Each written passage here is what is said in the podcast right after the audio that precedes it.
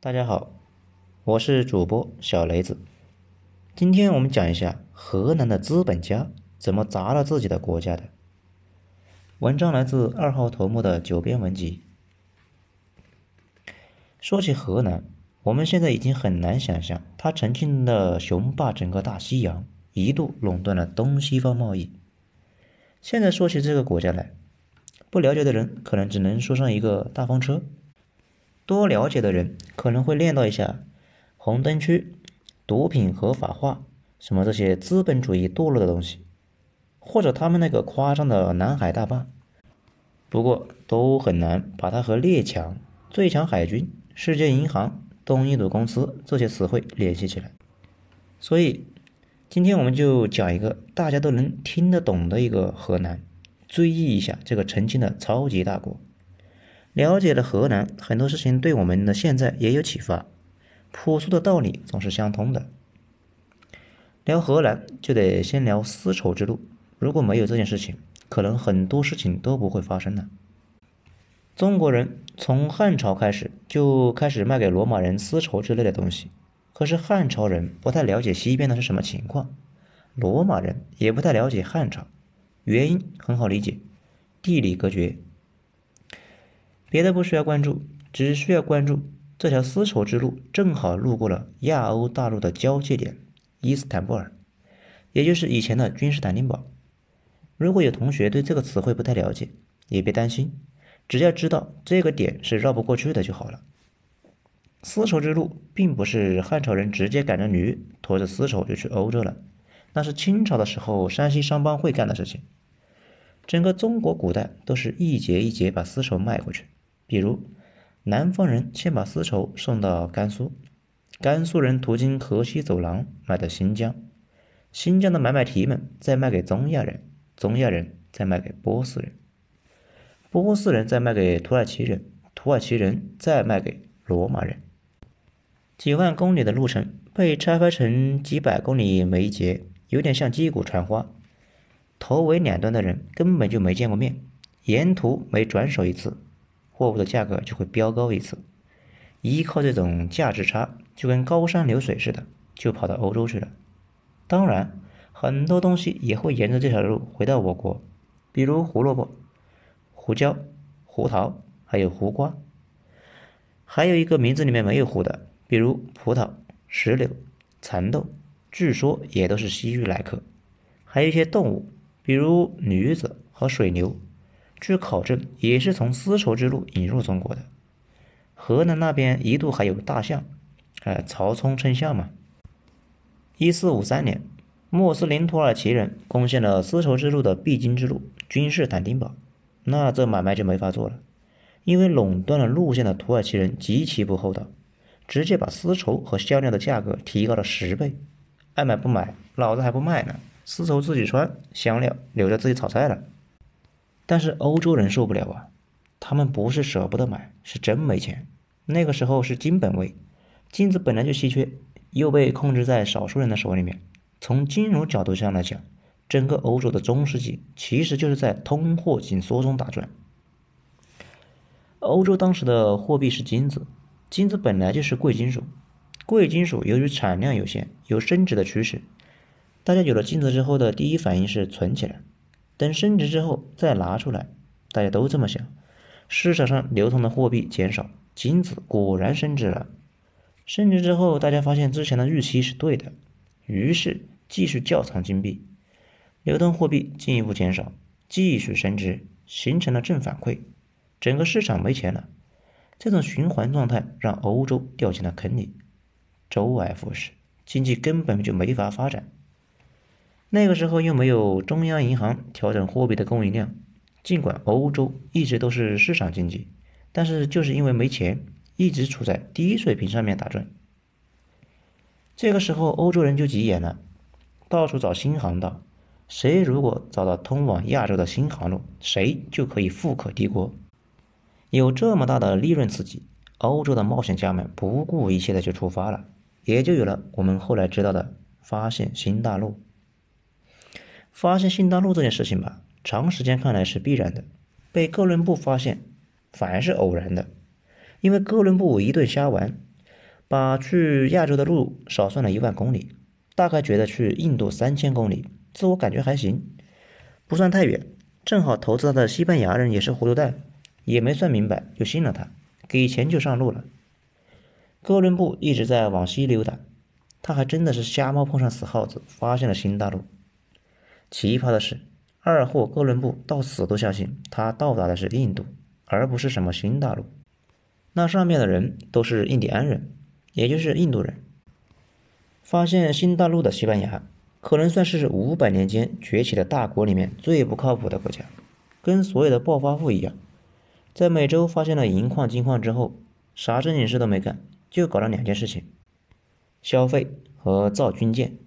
前者是为了爽嘛，后者嘛要是继续抢，而且谁敢抢他的金子，他就跟谁拼命。西班牙人花钱有多猛呢？他把明朝都给搞得通货膨胀了，甚至一度封关禁海，准备退出游戏。当然了，西班牙在美洲发现那么多钱，他自己也没闲着，国内也通缩膨胀，一塌糊涂。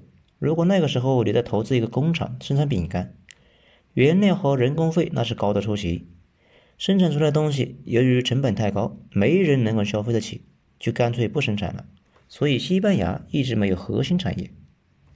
我看见还有人在问，为什么工业革命不发生在西班牙？毕竟它比英国要崛起的早。你想多了，西班牙连手工业都没有，还要啥工业革命？同时。那么多的钱把周围的狼都给吸引过来了，那真叫一个刺激。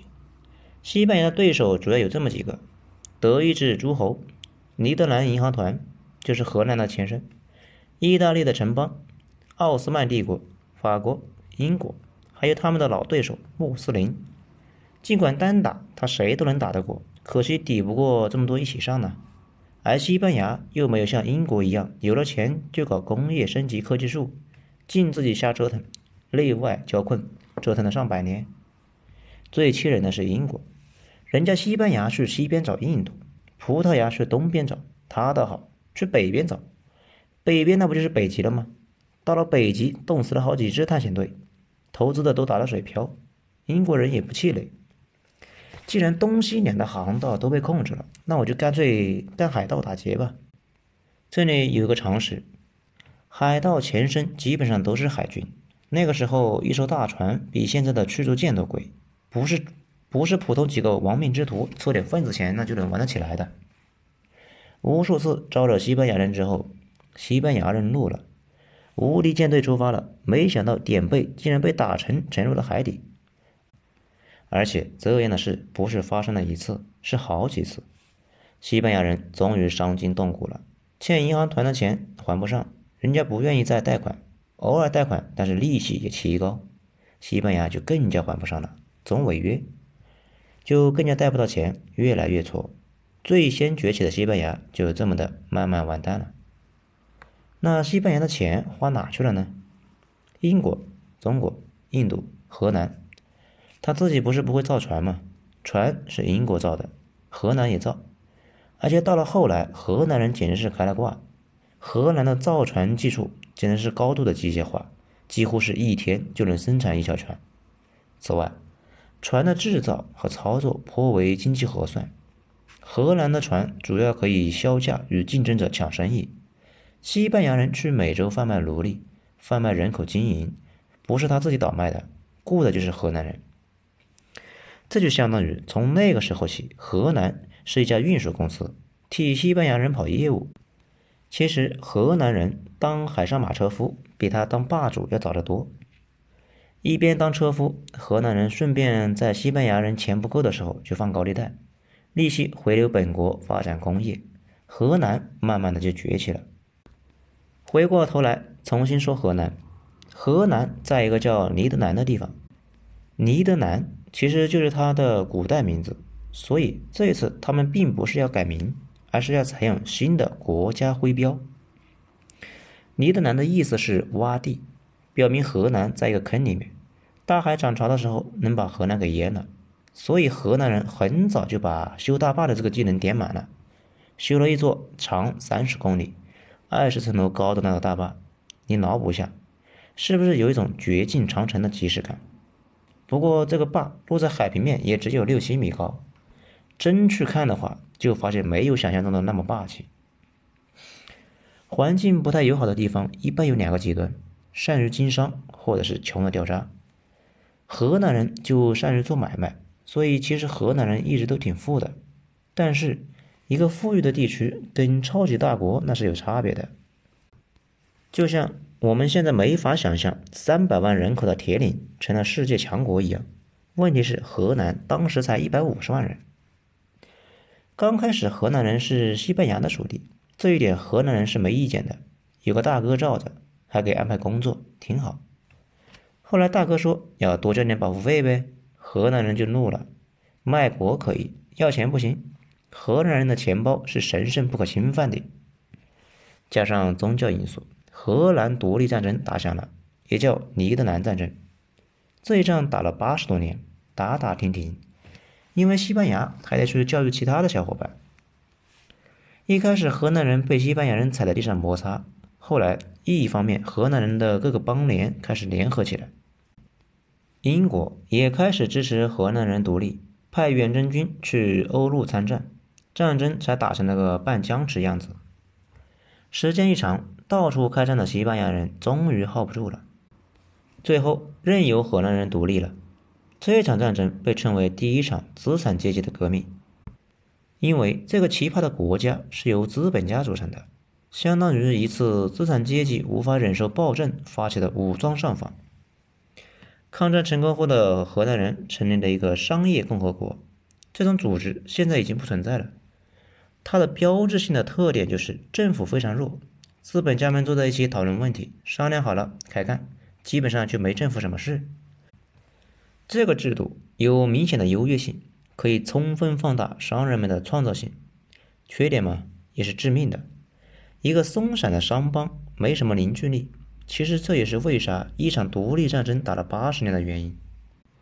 经常呢是西班牙人打过来，大家一起抗战。西班牙人一走，河南人内部又陷入了商人式的互相扯皮。《冰与火之歌》中的铁金库说的就是河南和威尼斯的复合体。追究河南人的发家秘籍，一是专业性。河南人是那种又能做买卖又能做海军的国家。以前央视拍过一个《大国崛起》，说河南人发明了一种船，上面没武器，全部装的粮食，这样造价便宜，装的粮食又多。其实央视说了前半句，后半句没说。河南人崛起之后，不可避免的给自己的船装上了大炮，所以说。完全的市场经济只存在于理论之中，现实世界中的市场，第一面临的问题就是暴力。荷兰的武装商队到处圈地，不服就打。他们是先后战胜了西班牙人、葡萄牙人与英国人，从他们手里面夺得了马来群岛、孟加拉、马六甲、泰国、中国台湾，在广东、印度巴拿马海岸和科罗曼德海岸。日本设立了商行，河南人还解锁了另一个技能，并且点到了爆，那就是信用。信用这个东西特别有意思，浅显点的，这个谁都能理解。亚马逊丛林的土著都知道，说话算话的战士值得信赖，但是复杂起来，正常人的脑子往往又不够用。比如美国现在开动印钞机印钱，然后就可以从中国和日本买工业品。而委内瑞拉的政府、阿根廷政府却不能拿自己的钱去买东西，以及美国通过美联储加息、降息、剪羊毛，本质都是信用。土著战士值得信赖，是因为他们很长时间里面说一是一，言出必行；而美国的信用来源于它的强大，说杀你全家，那就真杀你全家。海军就是美元的抵押品。荷兰人的信用也来自于他的经久考验的行为模式。从不赖账，这个有点像《冰与火》中的热衷乱伦的兰尼斯特的一家子的家族格言：“有债必还。”信用这种名声树立起来非常难，但是，一旦有了这个名声，就有了海量的资源供你使用。不过，这些都是前提。河南人还有一个制度创新，就是河南东印度公司。英国后来也有一个，后来给大兴贩毒的那个。法国后来也有一个，而且差不多时间开的，目的就是从事东方贸易。既然有了东印度公司，就有个西印度公司。西印度公司最厉害的事情就是从印第安土著那里买了个地，起名新阿姆斯特丹，也就是现在的纽约。还有一块地，起名新尼德兰，也就是现在的曼哈顿。这个公司的存在简直就是对西方经济学的嘲讽，因为经济学里面说，资本家会相互竞争，降低价格，最终消费者受益。河南商人就是最早发现他们国内的商人竞争太激烈，导致谁也赚不到钱，何苦呢？干脆就联合了，十几个在亚洲做贸易的公司干脆就合并了，成立了一个史无前例的怪物。因为它不仅能够自行组建雇佣军的性质的军队，发动殖民战争，还能够发行货币，建立殖民地，乃至与有关国家签订政治条约，基本上是一个国中之国。后来荷兰不行了，英国崛起。英国的那个东印度公司跟荷兰的差不多，公司有武装，总督跟国王差不多，统治的一亿人，比英国本土人都多。正是依赖东印度公司这样的巨无霸，十七世纪是荷兰人的世纪，主要的贸易是茶叶、香料、瓷器等等。巅峰时期的十七世纪中叶，全世界两万艘船，荷兰人独占一点五万艘。比现在的美国那是厉害的多了。巅峰到了，就该走下坡路。曾经如日中天的荷兰东印度公司为什么会走向破产呢？主要原因来自于英国的恶性竞争。荷兰本来准备跟英国人来一次商业上的大比拼，而且他们有信心把英国人给比下去。没想到英国人直接上来就踢翻了桌子，拔出刀来砍人。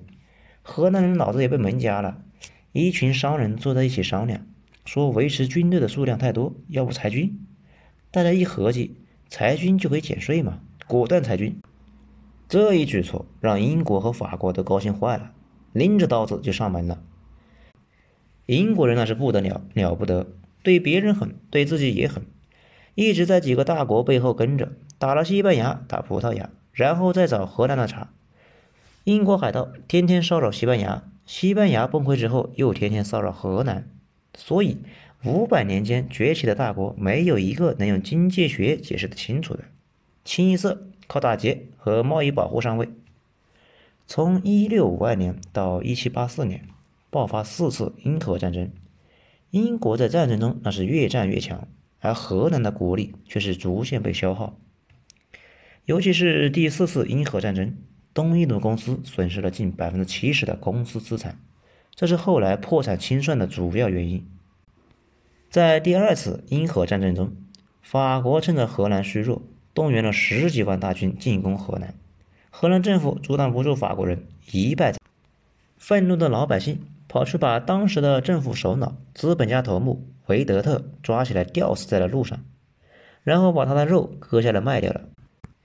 有一幅名画叫《德维特兄弟的尸体》，大家可以自行百度，啊，简直是太刺激了！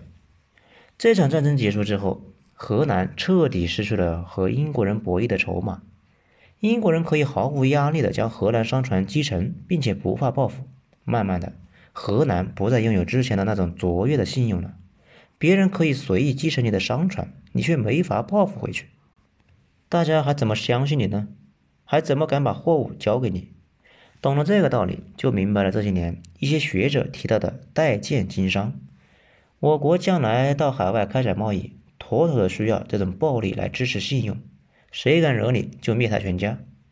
事实上，你有这个决心和能力，反而不需要使用这种能力了。这就叫做信用。哪天你不断使用这个能力，或者威胁这个威胁那个的，很有可能就是信用已经出了问题。你们都懂得啊，像谁？需要注意的一点是，别看英国打这个打那个，其实他们几个都是老牌的资本主义强国。这个时候还远没有工业革命，贸易这么发达，在海上溜达来溜达去，其实依旧是手工业时代。军舰什么的都是手工工厂里面生产的。工业革命是很晚的一件事情，大家一定要注意。英国先成了海上第一强国。然后爆发了工业革命，还不是反过来。海上第一强国的地位让英国拥有了前所未有的大市场，大市场催生了技术创新，也是为啥这五百年中世界性的强国一个比一个人口多的原因。因为强国都需要巨大的市场来支撑，本国没有人口就没法建立庞大的内部市场。而工业革命爆发的时候，河南早已经衰落了。可以这么说，河南、葡萄牙、西班牙基本上没有赶上工业革命带来的红利。荷兰另一个走下坡路的原因就是被贸易保护了。